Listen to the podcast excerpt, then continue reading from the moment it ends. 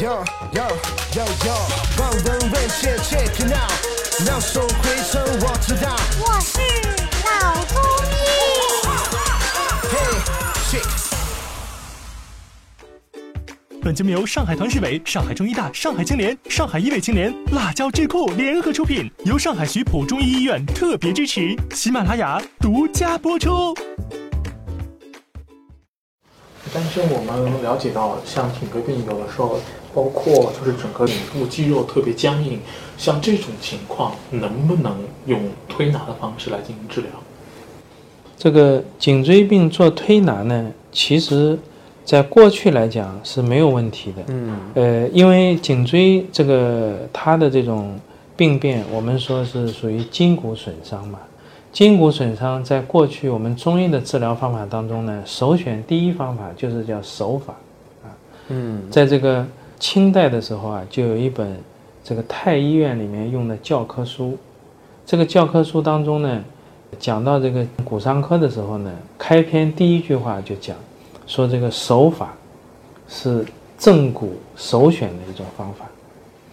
所以这个急性的骨折啦、脱位啦、慢性的这些筋骨损伤，首先要用手法去摸，看它哪里伤了，摸到了之后直接就用手法治疗，它是一气呵成的。以前没有 X 线，没有片子嘛，就是靠医生这样去手摸心会来诊断来治疗。所以从现在我们临床上中医治疗颈椎病这一类的筋骨损伤来讲，首选的第一个方法还是手法。嗯，但是现在这个手法呢，呃，有的叫推拿，有的叫按摩，都是用手去治疗、去诊断。因为这个社会发展啊，各种各样的这个情况呢，现在比较复杂了。尤其是社会上没有经过这个医学训练的这个人，他有的时候呢不懂解剖或者不熟悉啊这些诊断，而且这个手法呢，现在学习当中、掌握当中呢也是千差万别。有的人这个比较熟练，是吧？有的人这个手法做起来呢就很生硬啊，那就会出现一些意外，那就造成了一种什么现象呢？就是有一些人手法做好了，他也就好了。但是你如果做了一个手法没做好，这个病人做坏了，往往这个病人第一时间呢就会去看一些这个开刀的医生，因为他这个做坏了之后往往都很严重，要瘫痪了，要痛的脖子受不了了，所以这个医生有的时候就会出现一些错觉，就这个手法一做都做坏了，实际上做好的也很多。那反过来呢，我们来看这个颈椎的病人去开刀也是一样。其实开刀开好的更多，开坏的也有，开坏的他就不找开刀医生了，就来找这个中医或者不开刀的医生。所以不开刀的医生往往也有一种误解，觉得这个颈椎病开刀好像不行，不靠谱，那么开开了都开坏了。所以这种情况下面，我们来看这个手法呢，一定要客观的去分析。第一个呢，要是颈椎的这个病做手法治疗的时候，一定是要到医院里面。找这个医生来进行诊断、进行治疗，这个相对呢是比较靠谱一点啊，危险性、意外比较少。第二个，从我们现在最近这些年，因为我们一直在研究这个手法，我们也发现一个问题，就是在过去没有这个拍片的条件下面呢，有一些潜在的这个禁忌症是发现不了的。做手法呢？他不是因为手法不好，是因为这个病人本身不能做手法。